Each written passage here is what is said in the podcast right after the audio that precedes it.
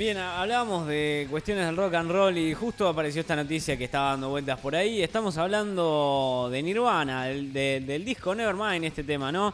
Eh, pero bueno, precisamente vamos a hablar del niño de la portada de Nevermind. El niño de la portada de Nevermind hoy tiene como casi 40 años más o menos. ¿Cuántos años tiene el 31 pibe? años. 31 años tiene el pibe de la portada de Nevermind que demandó, demandó a Nirvana por pornografía infantil. 30 años después del lanzamiento de uno de los discos más famosos de la historia Spencer Elden sostiene que los miembros de la banda se beneficiaron de la comercialización de su explotación sexual y pide una indemnización. Acá te vamos a decir bien de qué viene la onda, ¿no? Porque Spencer Elden, que de niño apareció en la famosa portada del disco Nevermind de 1991 de Nirvana, demandó el martes a los ex integrantes y herederos del grupo.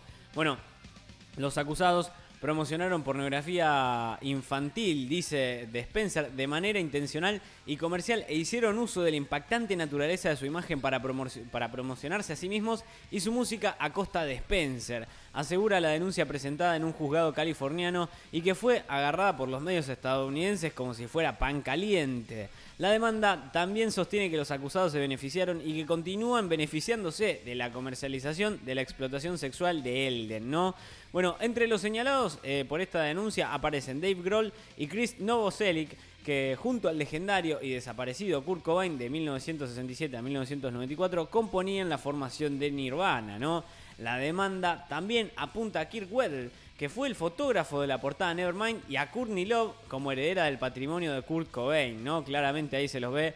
Eh, bueno, ahí está la foto de Courtney Love con Kurt Cobain y la foto, bueno, del nene que está apareciendo ahí, me parece, ¿no? Si, si no es Spencer, anda por ahí cerquita. Bueno, extrañamente, la denuncia también acusa a Chad Channing, que fue baterista de Nirvana en sus primeros años y que abandonó la formación en los 90, es decir, antes de que se editara Nevermind. O sea, estás haciendo mal el juicio, amigo. Elden lo que está buscando es una indemnización, eh, por según dice la demanda, los daños que ha sufrido y seguirá sufriendo de por vida. La portada de Nevermind está considerada como una de las más icónicas de la historia del rock y muestra a un bebé buceando en una piscina y a la casa de un billete de un dólar. Como adolescente y como adulto, Elden se ha metido de nuevo en la piscina para recrear varias veces la portada. Eso fue lo que hizo, por ejemplo, en 2016, cuando se cumplió un cuarto de siglo del álbum, o sea, a los 25 años hizo lo mismo, ¿no? Y en otras ocasiones demostró ante la prensa su disgusto por estar vinculado a esta imagen, ¿no?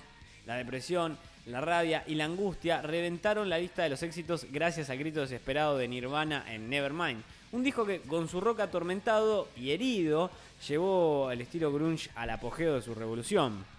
Liderados por un mártir ateo y arrastrados por el huracán de Smells Like Teen Spirit, eh, tal vez la canción más importante e influyente del rock de los años 90, Nirvana voló muy alto con Nevermind, pero su éxito también encaminó a su cantante a un laberinto de autodestrucción que no, que no iba a terminar bien y del cual Kurt Cobain no iba a terminar con vida. Pero bueno, para más desarrollo puedes encontrar algunas cositas más sobre este niño de la portada de Nevermind que demandó a Nirvana por pornografía infantil, 30 años después del lanzamiento del disco Nevermind. ¿eh?